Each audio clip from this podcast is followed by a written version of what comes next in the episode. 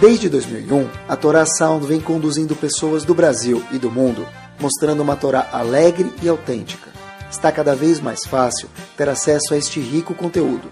Buscando por Caraguila, nosso aplicativo está disponível na App Store e Google Play.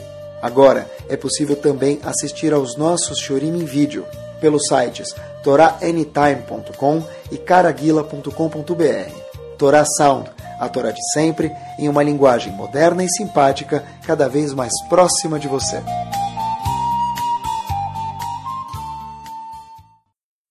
Muito boa noite para todos. Vamos começar, se Deus quiser. Não bem, mas hoje, melhor ainda do que sempre, se Deus quiser. Baruch atah Adonai Eloheinu melech haolam she'akol b'dvaro. Queria ver com vocês algo que é nada mais, nada menos do que uma palavra em português, show. Que, que tem de show? Vou contar para vocês. Em Parashat Vaishlach tem um episódio que eu chamo ele de monumental. Porque ele foi no monumental, pelo aprendizado que a gente vai junto ver aqui hoje à noite, se Deus quiser. Tá bom? É o seguinte, a gente conhece a história, eu queria que vocês acompanhassem comigo o que a gente aprende dessa história que provavelmente vai ser novidade para a gente. Yaakov, terceiro dos patriarcas, fundador das doze tribos, não sei se existe a palavra fundador das doze tribos, mas vamos falar assim, tá bom? Ele que, isso, ele que foi, que gerou as doze tribos, progenitor, e não somente isso, como também, daí que saiu todo o povo judeu. Que quer dizer? Para sair as doze tribos daqui, saiu todo o povo judeu daqui. Quer dizer, o que tem hoje, quando você vai para Miami, para a Austrália, e até para Israel, e se encontram um Yehudi, da onde eles vieram? De algum lugar de Yaakov, que teve essas 12 tribos. Cada um de nós é tatataraneto de algum deles. A Gemara conta para a gente o seguinte, antes de Yaakov ter as 12 tribos, como 12 tribos, aconteceu um episódio. Que episódio? A gente conhece a história. Antes de Yaakov ser, ter as 12 tribos, como 12 tribos já tinha 12 filhos, Yaakov, de repente, ele chega e ele encontra quem? O anjo de Esav. Parecia que era uma pessoa, mas depois, Yaakov percebeu, se a gente estudar para a direita, a gente vai ver que é assim que é. Parecia que era uma pessoa, ele descobriu depois que era o anjo de Esav. Esse anjo de Esav, que parecia ser uma pessoa, está escrito na Torá, isso explicitamente, Agmará, no Tratado de Hulin, conta com mais detalhes, lutou, brigou com o anjo de Esav, durante quanto tempo? A noite, a noite toda, até o amanhecer. Quer dizer, não foi eu não sei quanto uma luta de boxe, quanto tempo pode demorar uma luta de boxe? Alguns poucos minutos, porque depois de tanto soco, depois de tanto soco, alguém vai cair duro de literalmente no chão. Aqui, sem comparação, Yaakov brigou mesmo fisicamente, está escrito na Gemara fisicamente, assim explica a Gemara Torá, e até amanhecer. Na hora que chegou ao amanhecer, e na verdade quem ganhou a guerra, obviamente, quem ganhou a batalha, Yaakov deu um nocaute no anjo de Esav, mas o anjo de Esav deu uma Paulistinha em Yaakov. E por isso, entre parênteses, que se diga que a gente não come aquele nervo ciático, ou para aqueles que gostam de carne chique, filé mignon, que por lá que passa o nervo ciático. Bom, quando amanheceu, o que aconteceu foi que o anjo falou para Esav, e aí que, para Yaakov, melhor dizendo, e aí que Yaakov percebeu que ele era um anjo, por favor, me manda embora. Yaakov falou, mas por que, que você quer ir embora? Ele falou, eu sou um anjo, e desde a criação do mundo não chegou o meu momento de elogiar Hashem, louvar Hashem, agora chegou minha função de louvar Hashem, por favor me manda embora. Jacob falou, mas presta atenção, Habibi, eu ganhei aqui o duelo, knockout, eu vou te fazer um pedido. Qual é o pedido? Tá bom, você me manda embora, me faz o pedido, eu vou te atender. Então Yaakov fala para o anjo de Esav que em Berachtani você só pode ir embora se você me der uma berachá. O anjo de Esav, que lutou contra Yaakov, disse, tá bom, justo. Qual que é a berachá que ele pediu? Ele falou, uma berachá que você quiser. Então o anjo de Esav fala para Yaakov, qual é seu nome? Ele fala, meu nome? Yaakov. Ah, era Yaakov. Daqui para frente, seu nome vai ser Israel. E nós hoje em dia somos chamados Bene Israel por causa da Berachá, da benção, que o anjo de Jacob, o anjo de Jacob é nada mais nada menos do que Yetzerará, o anjo de Esav, obrigado, o anjo de Esav é nada mais nada menos que Yetzerará, esse anjo de Esav, ele deu essa Berachá para Yaakov, e o nome ficou Israel para sempre. Agora, depois disso, Yaakov ficou um pouco assustado e falou, mas você, anjo de Esav, qual é o seu nome? Você me perguntou qual é o meu nome, você me deu uma brachá, agora eu quero saber qual é o seu nome. Então diz o anjo de Esav, de volta para Yaakov, relaxa. Ele falou, como assim? Relaxa, relax. E aí, acaba o assunto na Torá. Esse assunto na Torá acaba. E aqui, pessoal, eu comecei a pensar um pouquinho, tem uma ou duas perguntas óbvias aqui. Acompanhem comigo. Que diferença no mundo faz para Yaakov saber qual que é o, o nome do anjo de Esav? Se o nome dele fosse Mustafa, o que ele ia falar para ele? Ele ia saber para ele o que? Que, que E se o nome dele fosse Yankel, ele ia dar para ele o que? Latkes? Varenikes? O que, que mudava para o anjo de para Yaakov? Qual é o nome do anjo de Esav? Primeira pergunta. Ele perguntou para ele qual é o nome que muda para Yaakov qual que é o nome do anjo de Esav. E pior ainda, o anjo de Esav, quando Yaakov pergunta para ele qual é seu nome, o que, que o anjo de Esav responde? Ele não responde o nome dele. Preste atenção, se Yaakov estava em cima dele, com um knockout, no ringue, e o juiz falou que Yaakov ganhou a batalha, enquanto que Yaakov não obtivesse a resposta do anjo de Esav, ele podia falar, não vou te deixar embora. Porque o anjo de Esav falou para ele, por favor, me deixa embora, vai amanhecer, chegou a hora de eu louvar Hashem, que é no começo do dia. Essa é a minha função. O anjo de Esav, representando Esav, na verdade é o Yetzerará, ele nunca respondeu para Yaakov qual que é o nome dele. Porque Yaakov deixou ele embora. Yaakov, a resposta é a seguinte, para essas duas perguntas. Yaakov queria saber o nome do anjo de Esav, por quê? O que muda para ele? Olha que espetacular, não sabia isso até esse ano. Yaakov falou para si mesmo, se eu estou sendo atacado pelo anjo de Esav, e cada anjo tem uma função, e a função é o nome do anjo, no momento que eu descobrir qual é o nome dele, eu sei qual é o meu ponto fraco. Porque é por isso que ele vem me atacar. Se o nome do anjo é X, ele representa um ponto específico, esse anjo, e ele vem me atacar, é porque eu tenho este ponto fraco. Eu quero saber qual que é o meu ponto fraco. Essa foi a razão na qual Yaakov perguntou para o anjo de Esav qual é o seu nome. Para que Yaakov próprio soubesse qual é o ponto fraco dele próprio. Agora, qual que é a resposta que o anjo de Esav deu para Yaakov? Pessoal, olhem que surpreendente. A gente falou, ele não deu resposta nenhuma, ele não respondeu qual é o nome dele. Porque Yaakov deixou ele sair pelo colarinho. Yaakov devia continuar segurando ele.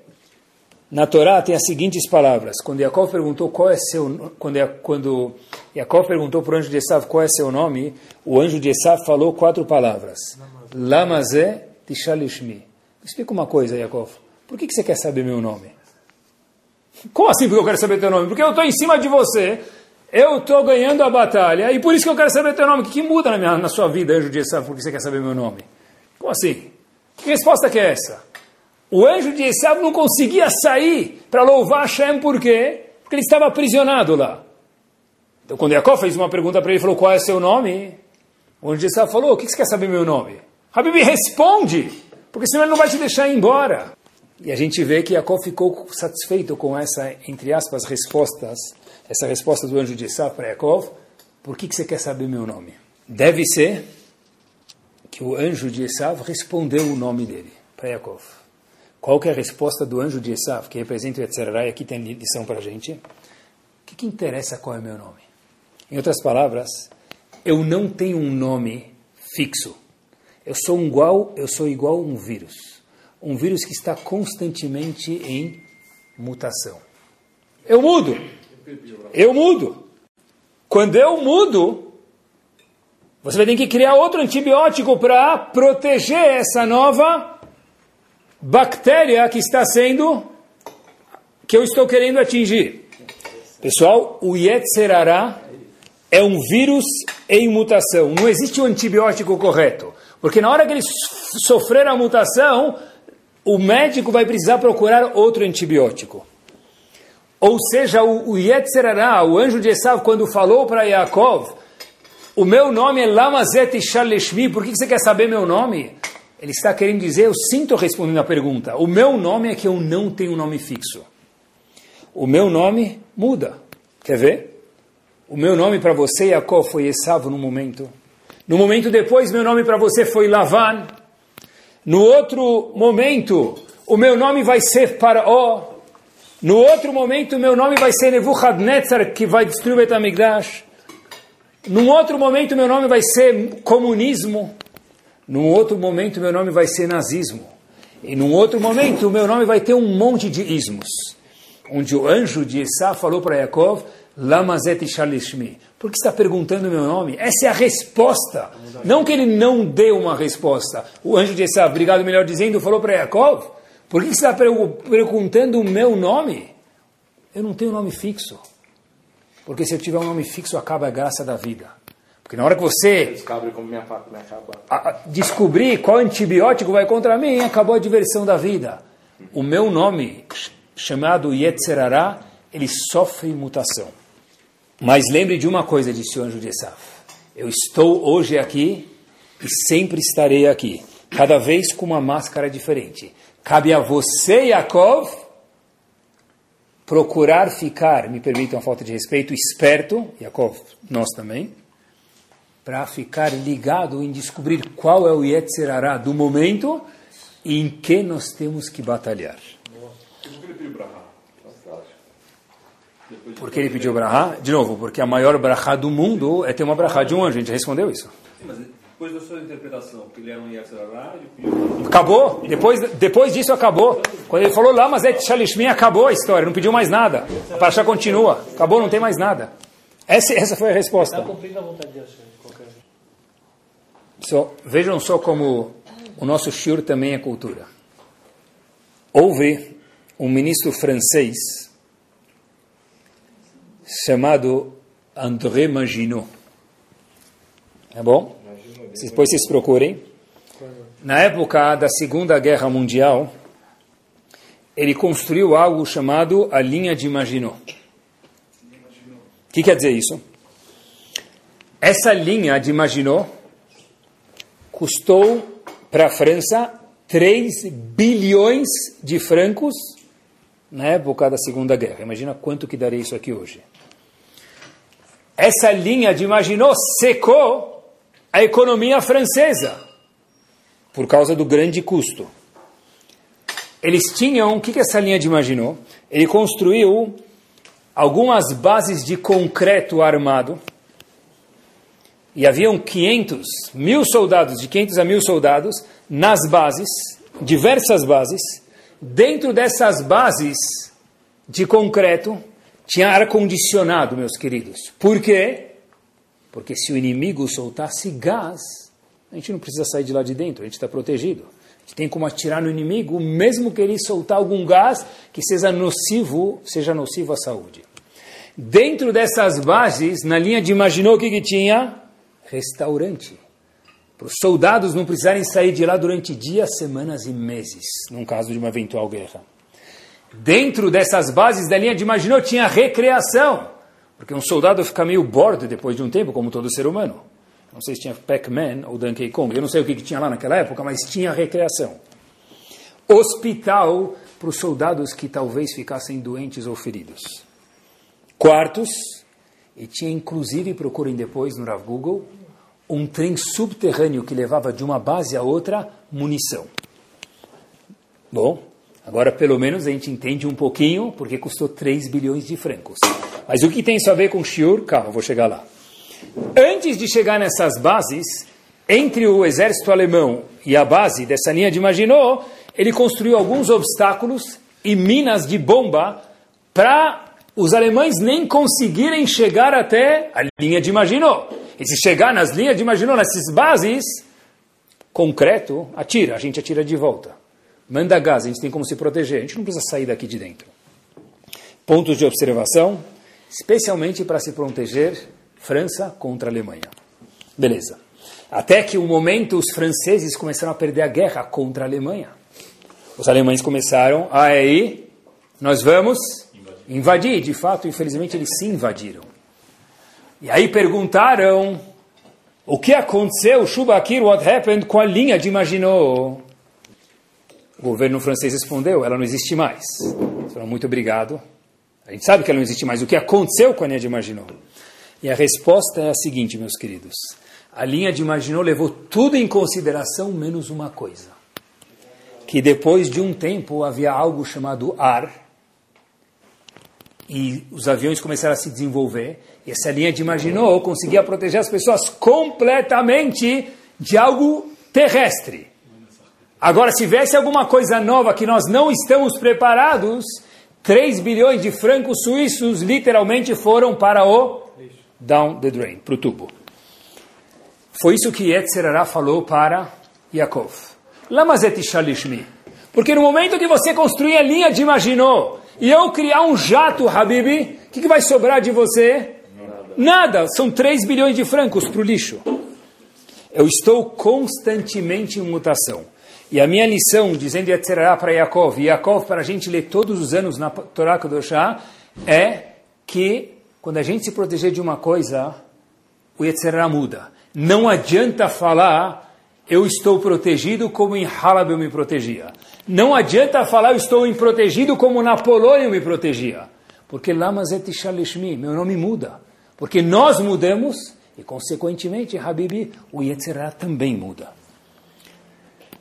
Da mesma forma que todos os dias, ou pelo menos uma vez a cada dois, três dias, aparece no seu celular a atualização disponível dentro da Torá Kadoshá, Leavdil, também tem que aparecer a atualização disponível. A que a gente se refere? O Rav de Brisk, uma vez fez uma observação, muitas vezes, mas uma vez relacionada ao nosso estilo em específico, fez uma observação fantástica. Ele falou o seguinte, os utensílios do Betamigdash, os utensílios do templo, nunca mudavam. Era a mesma menorá, o mesmo misbeach, and so on. Uma coisa mudava.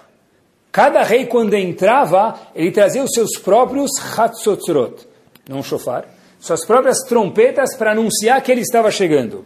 Perguntou Rav de Brisk, porque se nada no Betamigdash mudava, e trompetas faziam parte do Betamigdash, porque o rei, quando entrava, trazia trompetas novas na sua inauguração do cargo. Senhoras de Brisk, algo brilhante, pessoal, acompanhem comigo. Ele falou o seguinte: os utensílios do Betamigdash nunca vão mudar, porque a Torá não muda. Mas você, rei novo, num mandato novo, com pessoas de uma outra geração, precisa de um novo approach para chegar até elas. O que, são trompetas? É o seu som para as pessoas. Isso sim precisa mudar. Por isso que as trompetas eram novas a cada gestão nova de um rei, mas os Kelim não mudavam, a Torá é a mesma. Mas a forma, trompeta é o que chega nas pessoas, a forma de chegar até alguém, que são as trompetas, cada rei tem que trazer a sua. Porque se o Yetzirah muda, se você chegar para as pessoas igual chegava há 20 anos atrás, não falei 100, falei 20, e vou melhorar. Igual a 3 anos atrás, você já não chega nas pessoas. Porque igual que ele sofre mutação, você tem que estar sofrendo a mutação também para acompanhar a nova atualização do Yetzirah. Eu entendi depois disso o que a gente fala no Kiratimá todos os dias. Urashi explica isso, mas queria só ilustrar um pouquinho. Asher anochim etzave etchem hayom. Disse Hashem no hino nacional, a gente fala no Shema todos os dias, Shema Israel, que eu te ordeno, Asher anochim etzave etchem hayom. Hoje. Como assim hoje? A Torá foi dada há quantos anos? 3.200 anos? Então a gente mente no Kriyat todos os dias. Asher anochim etzavet hayom. Que eu ordenei vocês, dizendo Hashem, hayom, hoje. O que é esse hoje, queridos? É hoje mesmo. Ah, então Rashi fala que a gente tem que encarar a Torá como se ela tivesse sido dada hoje. Eu nunca entendi esse Rashi. Parece coisa, permitam, da, da historinha da Hello Kitty. Olha como se tivesse sido dado hoje. Fica com tua casa há 20 anos, tua esposa fala assim, eu quero reformar minha casa. Fala para ela, olha como sua casa tivesse sido reformada hoje. Experimenta fazer isso e ver o que vai acontecer. Amor, eu quero um presente de aniversário de casamento. Hoje. Hoje? Aí você fala para ela, eu já te dei faz 30 anos atrás. Olha como se tivesse dado hoje. Ela falou, já enferrujou o que você me deu. O que quer dizer achar no Himetzavet, Remayom, Irashi fala, olha como se tivesse sido dado hoje. Mas não foi dado hoje. Eu acho que a resposta é o que a gente está falando hoje mesmo. O que quer dizer isso? A Torá tem que ser sido dada hoje, porque se você não tratar a Torá como se tivesse sido dada hoje, para ser o antídoto do Yetzerará de hoje, você não consegue estudar a Torá. Se você estudar a Torá como foi dada 3 mil anos atrás, sem uma atualização, não que a Torá muda, Deus me livre, mas o nosso approach para a Torá e para as pessoas tem que ser diferente. Ela foi dada hoje mesmo, porque se a Tzerá muda, eu preciso procurar na Torá como combater a Tzerá de hoje. De 50 anos atrás não me interessa mais. Eu sempre penso comigo mesmo que parte do rinur da educação de um professor, de um Rav, de um pai e de uma mãe, é quando eu chego na mesa de Shabbat, e minha esposa ficou cozinhando 30 horas para chegar naquela mesa de Shabbat, e eu como tudo em menos de 30 minutos, para que seja uma mesa de Shabbat, óbvio que o meu filho pode contar o que a Morá ensinou para ele na Kitá. E se eu for contar a história de novo, ou eu falar um Dvar Torah que o Rav falou na sinagoga, eu não sei se vai atingir meus filhos, talvez não. Atinge a minha pessoa, que eu tenho tanta, tanta tal idade. Não sei se vai atingir meus filhos. Que tal eu procurar alguma coisa na Paraxá, o que não seja na Paraxá, uma pergunta para jogar na mesa de Shabbat? Não precisa ter resposta. Porque aí é a mesa de Shabbat conversando com Yetzirah dos meus filhos de hoje. Pode ser sobre valores, pode ser sobre sexualidade, pode ser sobre honestidade, pode ser sobre roubar na prova. Opa! Está falando comigo. É isso mesmo. Está falando comigo. Porque a Torá, Asher Nohim Etzavet Chem Ayom. Eu estou te ordenando hoje. Porque senão, se eu contar para o meu filho que Yaakov e Esav não conseguir chegar até o dia de hoje do meu filho, é uma Torá velha. Mas a Torá não pediu assim para a gente. O Yetzirah falou para Yaakov, Lamazet Shalishmi, eu estou em mutação. Você também procure formas de chegar até as pessoas que estão ao seu lado, que estamos em mutação todos. E a gente tem que procurar isso. Outro dia eu estava em algum lugar e alguém me falou o seguinte, olha, o que, que pode ser? Fiquei curioso, como você traduziria o, o milagre de Hanukkah, por exemplo, para hoje em dia? O que, que um jovem falou? A bateria do celular, em vez de durar um dia, durou oito dias. Espetacular. É isso é o que Yaakov falou para Esav e que Esav falou para Yaakov. Eu estou em mutação. Daí você constrói o menino, daí você constrói o seu filho. É aí mesmo. Você achou um buraco no linguajar dele de hoje para colocar a mensagem da Torá. É isso mesmo. Eu muitas vezes pergunto para alguns jovens, me fala, ou me escreve, ou me conta, três assuntos que a Torá aborda. Qualquer um. Ninguém começa a falar nada, é que um fala, depois todo mundo quer falar. Show. Que assuntos? Aí eu sempre escuto. Kashrut, Shabbat, Netilat Yadayim, Tzitzit. Legal, e é verdade. Ninguém fala saúde emocional. Ninguém fala como me lidar com meus pais. Como lidar com mim mesmo. Por quê, pessoal? Porque se a gente passa a mensagem para os nossos filhos que a Torá, entre aspas, porque é muito importante, só é kashrut, que é muito importante, só é Shabbat, que é muito importante, mas não tem nada mais, eu não consegui chegar dentro do coração deles. Eu tô, estou com a Torá do século XV. Eu preciso chegar à Torá no século XXI. Foi isso que o anjo de Essá falou para Yaakov. Não pergunta meu nome. Essa é a resposta. Porque eu sofro mutação. Cabe a nós, pais, nós rabinos, nós professores, nós mentores, o que for, passar a Torá de uma forma que condiz com a idade e com o século e com a realidade de quem com quem nós estamos falando. Eu fiquei pensando comigo mesmo, então, qual que é o Yetzirará de hoje? Se o anjo de Esaú estivesse aqui, ele pudesse dar um nome para a gente. Qual é o Yetzirará de hoje? Eu não sei exatamente qual será de hoje, mas eu fico feliz se vocês deram uma dica. E eu vou contar para vocês o que está escrito na Torá Kedoshá nessa mesma batalha.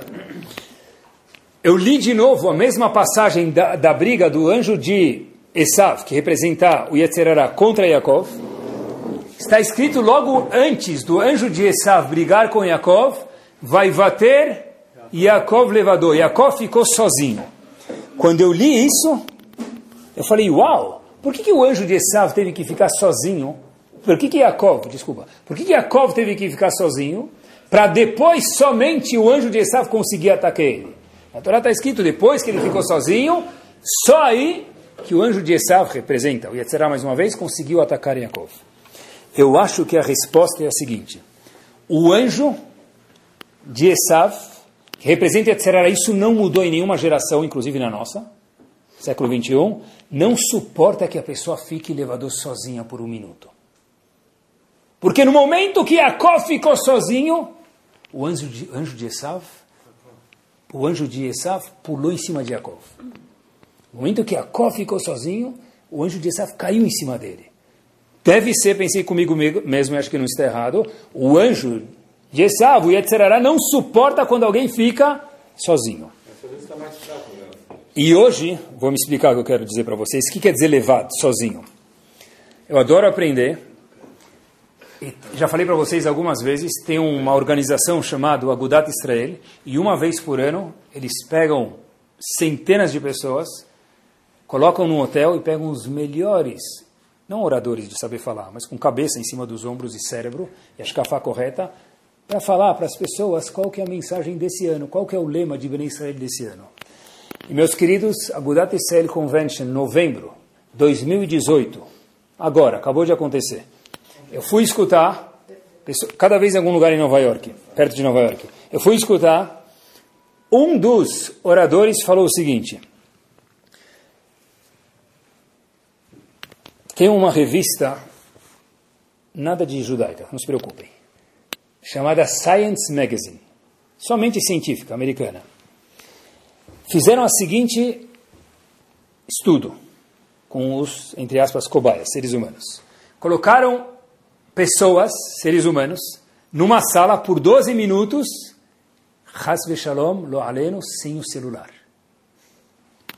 Perguntaram para todas as pessoas qual é seu sentimento na saída da sala. Todos falaram hate, ódio. Hate em inglês, ódio. Depois pegaram um segundo grupo de novo, 12 minutos, la même chose, the same thing, la mesma coisa, na mesma sala. Só que, sem o celular também, falam para eles o seguinte, se tiver muito chato ficar aí, vocês podem colocar o dedo nesse maquinário, vocês vão levar um choque e vocês podem sair. Esse é o número. 67% dos homens preferiram levar um choque do que ficar 12 minutos sozinhos numa sala. E 25, mas 25% das mulheres preferiram levar um choque do que ficar sozinhos numa, numa sala. Eu aprendi daqui que nós, homens e mulheres do século 21, não sabemos mais ficar sozinhos. Esse é o medo do Yetzerará. Porque no momento que você, homem, você, mulher, nós, homens, nós, mulheres, ficarmos sozinhos, a gente vai parar para pensar. Se a pessoa parar para pensar, ele vai ver tanta coisa que ele pode melhorar na vida dele. Então, vai bater Yaakov levador. Quando Yaakov ficou sozinho, próximo passo, trach! Alará, só quem veio? O anjo de Esav atacar ele. E talvez é para isso mesmo que sofre mutação, mas no nosso século, o homem não consegue ficar sozinho. Ele prefere levar um choque do que ficar 12 minutos sozinho numa sala. Shabbat estava falando para os meus filhos que me impressiona muito nos avós e nos pessoas nobres da Torá um fato em específico também. O quê? A gente não lembra, mas Moshe Rabbeinu ficou 10 anos no poço. Avram Avinu ficou 10 anos no poço na história da vida dele. Assim conta como para a gente. Yosef passou alguns anos na prisão. O que era prisão? Poço. Passou alguns anos no poço. Avram Avinu, Moshe, Yosef, talvez tenha outros. Que, que, era, que, que era a prisão de antigamente ou poço, meus queridos? Não tinha televisão na Copa do Mundo. Não tinha menu à la carte. Não tinha hora para tomar sol nem hora para tomar chuva. Eu perguntei para meus filhos na minha mesa de Shabbat, Shabbat passado, quando estava preparando esse shiur, estava cozinhando o shiur na minha cabeça, eu falei, como que é possível que esses homens saíram saudáveis de lá? As pessoas não conseguem passar 12 minutos numa sala. Como homens como esse, esses, Moshe, Avram Avinu e Yosef, passaram 10 anos num poço sozinhos, escuros. Como é que é possível isso? Meu filho maior, o Jaime, falou o seguinte: Pai, eu acho que eu sei a resposta. Ele falou o seguinte: olhem que bomba. Imagina pegar um gadolador, pai, e deixar ele numa sala, sem nada. Aí eu falei, mas filho, ele ia querer ter um chás, um Talmud, um Shulchan Aruch. Falei, tá bom, e se não tivesse? Ele sabe as coisas de cor. Você acha que ele ia ficar tão incomodado de ficar 12 minutos, um ano, 5 anos, 10 anos numa sala? Seria melhor que não, mas não ficaria incomodado. Eu falei, é verdade, filho. Por quê? Porque antigamente, ou até hoje, um gadolador, ficar sozinho não assusta. Assusta só o Yetzerará. Mas para eles não assusta. Pessoal, a gente precisa saber, às vezes, ficar sozinho. Não é sozinho, é estar consigo mesmo. A semana inteira o homem tem que ser, fazer alguma coisa. A semana inteira o homem tem que fazer, fazer, fazer. Homem digo homem e mulher. Fazer, fazer, fazer. Shabat é o momento para a pessoa, deveria ser, ser, não fazer. Eu tenho que ver o que eu sou agora. Passado uma semana, o que, que sou eu? Se eu não consigo ficar dois minutos, relax, andando devagar para a sinagoga, como a gente falou no passado. Sentar sozinho na minha cadeira, não começou a janta, o almoço, vai pensar dois minutos na vida sem cochilar no sofá. Eu não consigo ficar sozinho, é impossível. O homem foge de ficar sozinho. Obviamente, quando eu preparo o shiur, eu vivo o shiur durante horas e dias. E alguém me contou hoje, eu falei, uau, Mina Shamai. No novo iPhone, de vez, eu não sei a cada qual período, não sei se dá para controlar isso, ele avisa quantas horas você passou em média por dia no celular. Novo app, é isso? Uau! Ah, sozinho. A gente fala quanto tempo você passou no celular. Quanto tempo o celular é um mal necessário, ou é um bem necessário. Eu não acho que é mal. Mas pode ser horrível. Porque a pessoa não consegue mais ficar sozinha. No primeiro momento que eu estou sozinho, o que, que eu faço? Mesmo que eu não tenha o que ver, eu começo a olhar o celular. Para não ficar sozinho, para tentar me distrair. Pronto, Yetzirah engoliu a gente. Quer dizer que não pode ter celular? Precisa ter celular. Mas quer dizer que eu não posso ter uma garrafa de vinho na minha casa? Preciso. Mas quer dizer que eu preciso beber 3 litros de vinho por dia? É a mesma coisa com o celular. Qual o problema de não saber ficar sozinho? Vou contar para vocês uma história verdadeira. Na época do Hafetz Haim, tinha que ser muito bom para ser um Rosh Hashiva. Não? Para ser Rosh Hashiva onde, do lado de onde o Hafetz Haim morava, tinha que ser muito bom. O Rosh Hashiva da época do Hafetz Haim era um Rav chamado Rav Naftali Trop. Ele tem um livro que tem nas Yeshivot, que estuda todas as Yeshivot, tem esse livro. Mas Rosh Hashiva. Até que no fim da vida do Rav Naftali Trop, ele ficou muito doente. E os alunos gostavam tanto do Rosh Hashiva, falaram, a gente quer ajudar ele de alguma forma. Até que um aluno teve uma ideia brilhante. O quê? Fazer um leilão em prol do Rav Naftali Trop. Bavur Shemit Nadev, Adesh, meia hora, uma hora, dez horas, um dia, and so on. Até que chegaram para aquele que dobra tudo, para aquele que vai quadriplicar tudo, o grande Hafetz Haim. Se ele é perto do Senhor, e o Senhor apoia ele, quanto o Senhor vai doar para o Rav Naftali Trop? Pessoal, prestem atenção nessa parte da história que ninguém conhecia. Ele pensou meia hora Assim pensou Hafetz Haim meia hora e falou: meu lance é um minuto. What? Pensou meia hora para dar um minuto? Isso me lembra. Você precisa arrecadar um fundos para algum lugar. Me liga amanhã, me liga semana que vem, vou marcar reunião. Você vai no escritório da pessoa, volta, manda o portfólio, vai, volta, 10 reuniões. Bavur Shemit Nadev, 18 reais com nota fiscal. Paulista e CNPJ. What? Rafetz Haim, você pensou 30 minutos para doar um minuto? Qual a pergunta óbvia? Faz sentido? Doava os 30 minutos. Pensar 30 minutos quanto doar, isso é parte de Avodat Hashem. Rafetz Haim não viu como perda de tempo isso. Pensar quanto tempo eu vou dar, Rafetz Haim passou todas as marot de quanto a gente tem gostado um Yehudi todas as marot de quanto vale o tempo dele, ele chegou à conclusão que para ele doar um minuto era bastante. Isso demonstrava um grande amor para Rav Naftali. Mas ele pensou 30 minutos, por quê? Porque uma pessoa que não pensa, que não sabe ficar sozinha, o que acontece? Essa pessoa não vive de verdade. Ele só doou um minuto, porque um minuto do Hafetz Haim talvez valeria mais do que um mês de uma pessoa que não seja o Hafetz Haim. Saber ficar sozinho. Não é sozinho, é com Hashem. É internalizar um pouquinho as mensagens da Torá.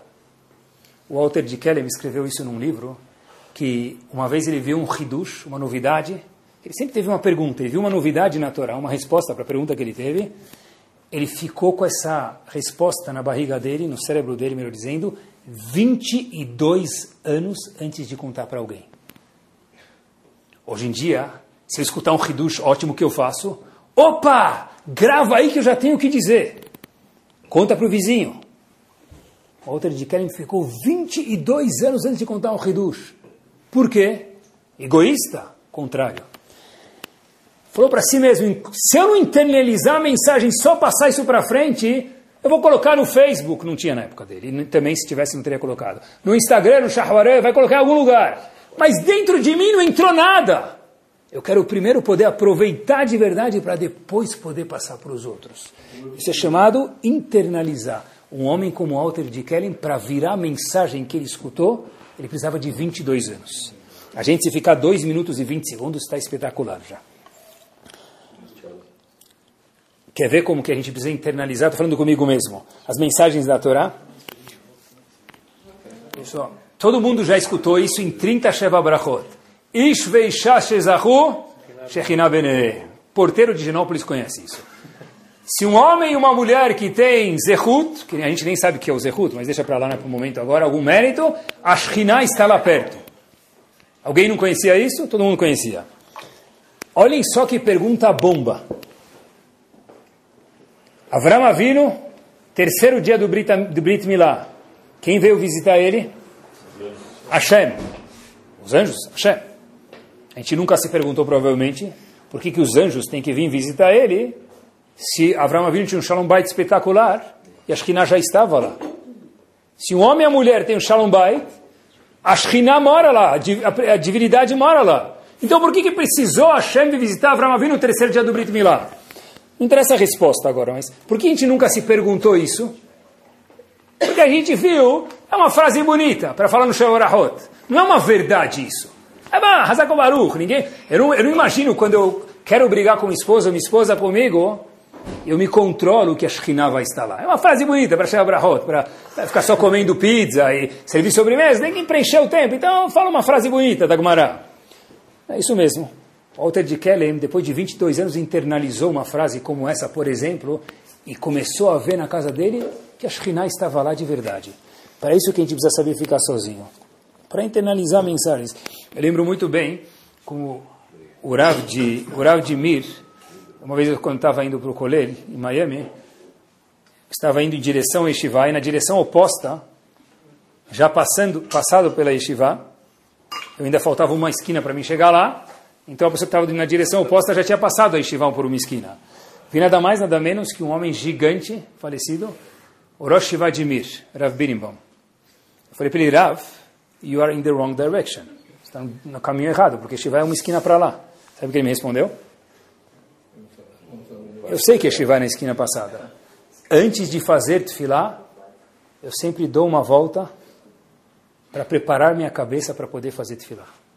Esse mesmo homem que eu tenho uma foto dele na minha casa, sentado num helicóptero, para ir de um lugar a outro da Shur, não sei porque ele estava no helicóptero, e tem uma foto dele no helicóptero, na frente do helicóptero, com um sefer na mão, com um livro na mão. É um homem que usava cada segundo do seu tempo. Agora tem que dar uma volta em Miami Beach, antes da tefilá. É, é isso aí. Pessoas grandes param para pensar. Pensam. Ficar sozinho. Assim que eles se transformaram em pessoas grandes. Pessoal, preste atenção. Mais uma pesquisa científica.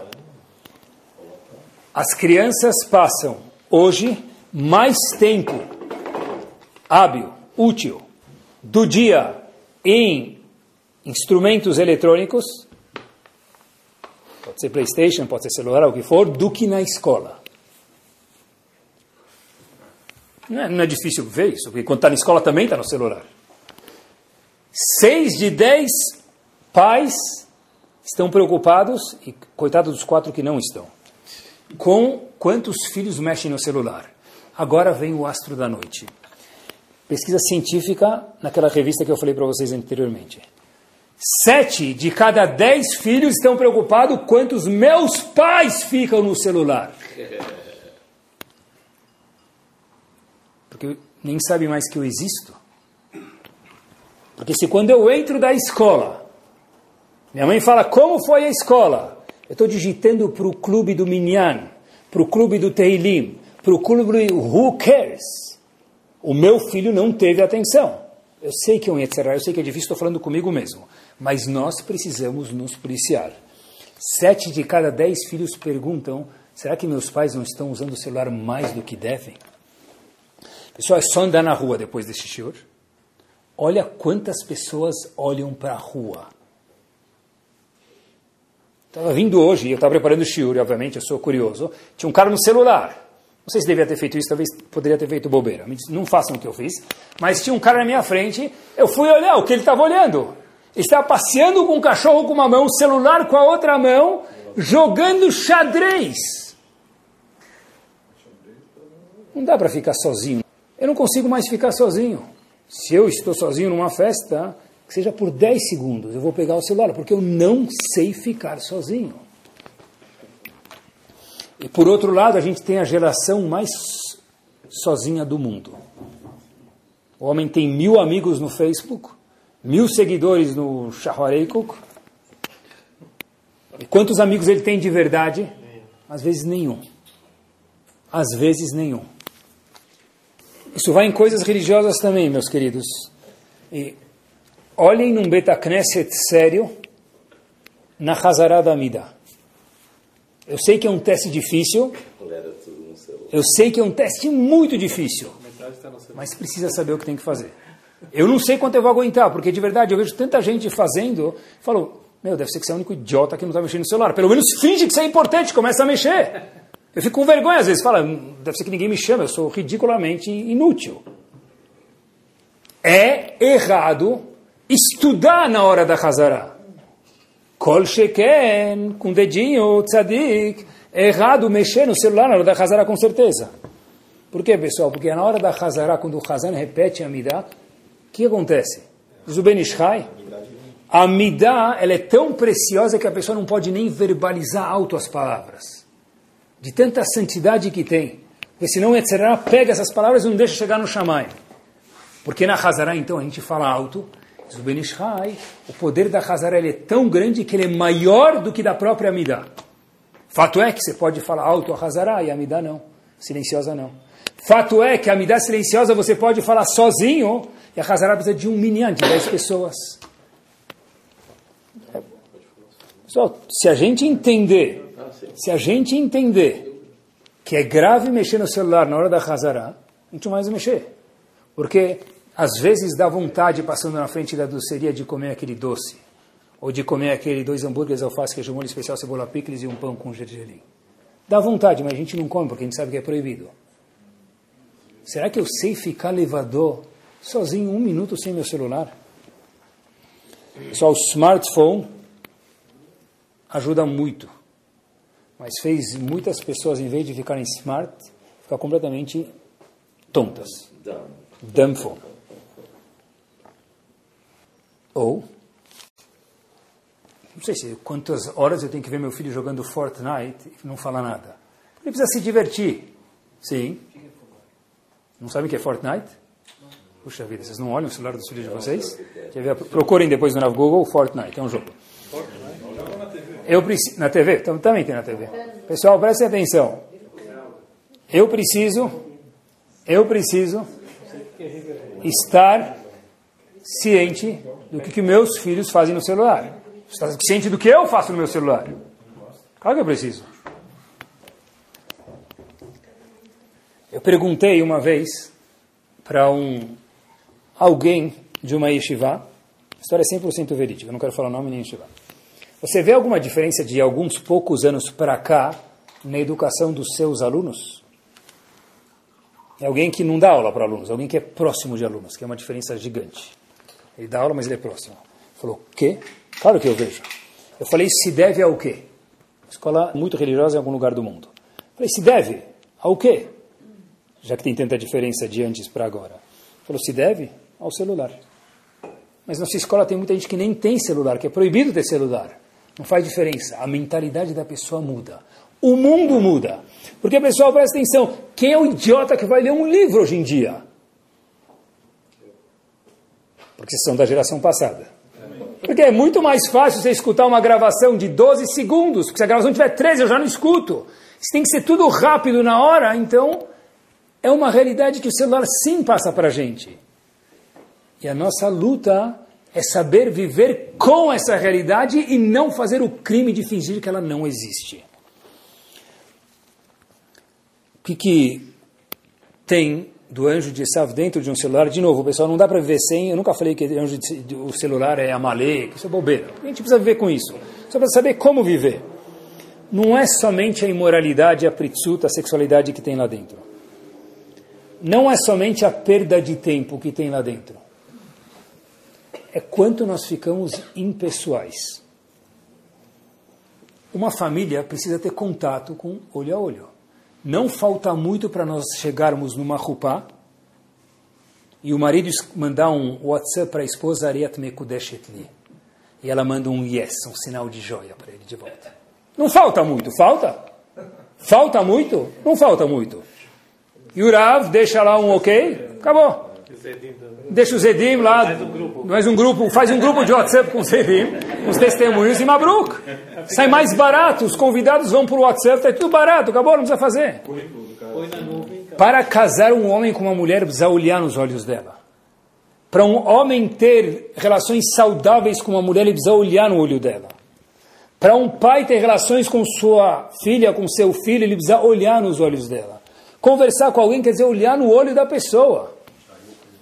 Quando Moshe Rabbeinu sentiu o sofrimento de Ben Israel, que espetacular, o que está escrito? Vaiar besivlotam, ele viu o sofrimento. Se tivesse no WhatsApp, ele nunca ia sentir o sofrimento de Ben Israel. É, para ter empatia, eu preciso olhar para a cara da pessoa. Manda por WhatsApp. Tem coisas que não dá para fazer por WhatsApp, por enquanto, pelo menos. É, graças a Deus que tem um Shabbat. Enquanto que dura Bezat Hashem, mas graças a Deus tem um Shabbat.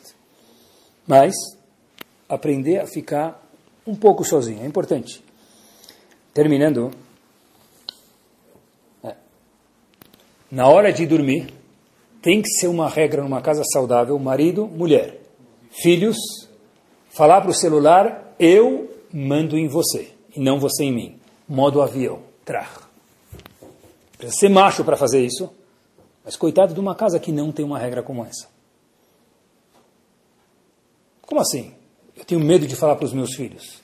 Se eu gosto dos meus filhos, como assim eu tenho medo? Tem que ser um bom exemplo, mas eu não posso ter medo. O meu celular, quando eu vou dormir, está offline. Agora, tem que estar offline em algum momento. Porque se é só quando eu vou dormir, pode ser três, quatro da manhã. Tem que ter algum horário para o meu celular ficar offline, modo avião. Tem que ter um horário numa casa saudável, 10 da noite, 11 da noite, o que for. Pessoal, como é que é possível você ver uma criança última vez visto, ou seria ocultar isso, mas você entendeu o que dizer? 3h42 da manhã. Aonde estão os pais? Eu já pago o boleto. Too bad, porque o boleto não vai funcionar nada se seu filho não dormir. Aonde estão os pais? Uma vez Rav Chaim Shmulevitz falou que uma geração órfã não é uma geração que não tem filhos.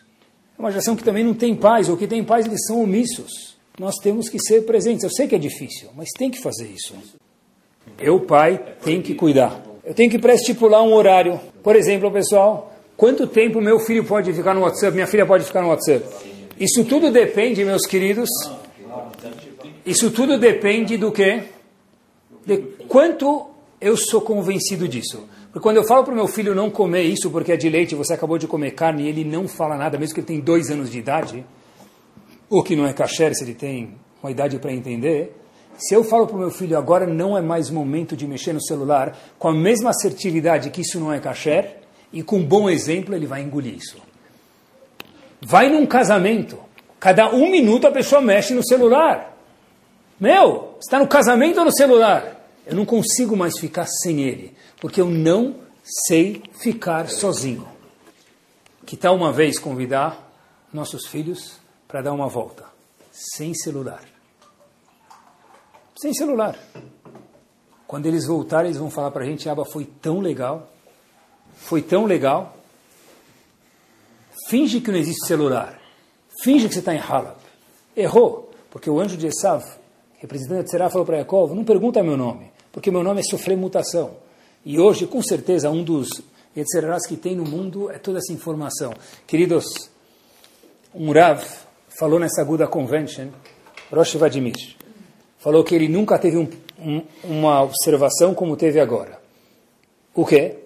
2018, a Convention. Falou o seguinte, muitos pais ou mães, maridos ou mulheres chegam em casa e falam para e contam depois para mim, olha, eu não tenho que conversar com minha esposa. Mulher para o marido, marido para a mulher. Por quê? Porque tudo que eu vou contar para ela, ela já sabe. Fulano ficou noivo. Ela sabia antes do cara ficar noivo. Fulano nasceu.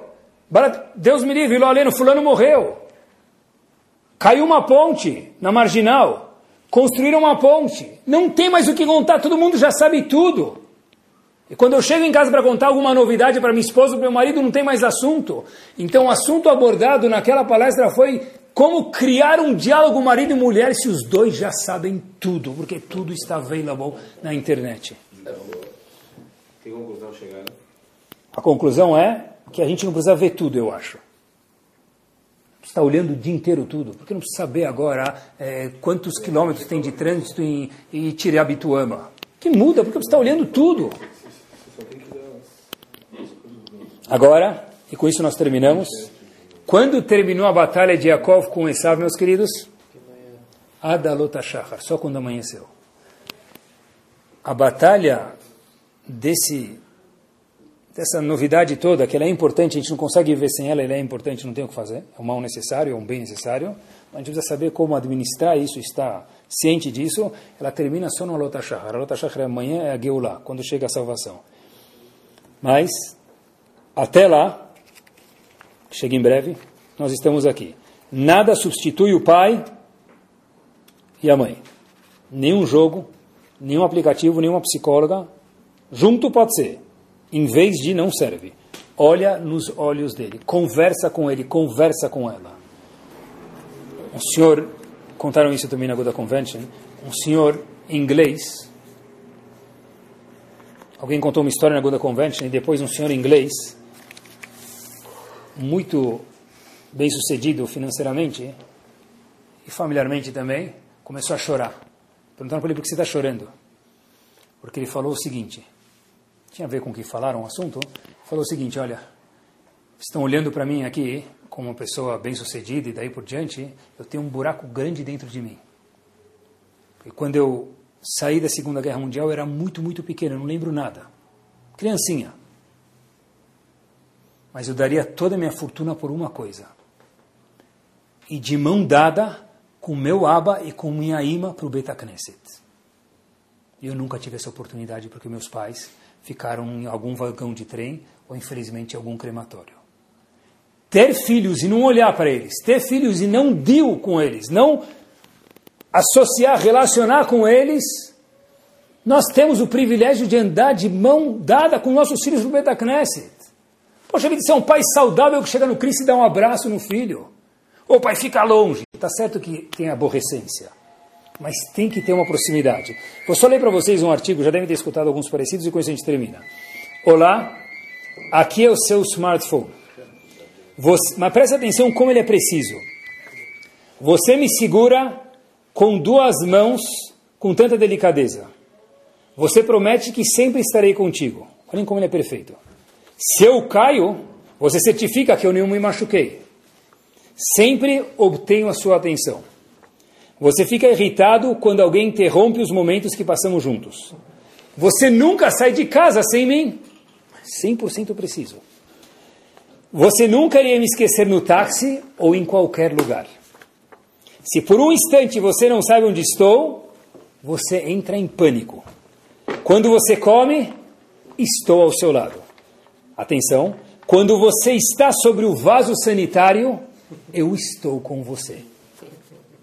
Hum, é verdade. Quando você está dormindo, estou do lado do seu travesseiro.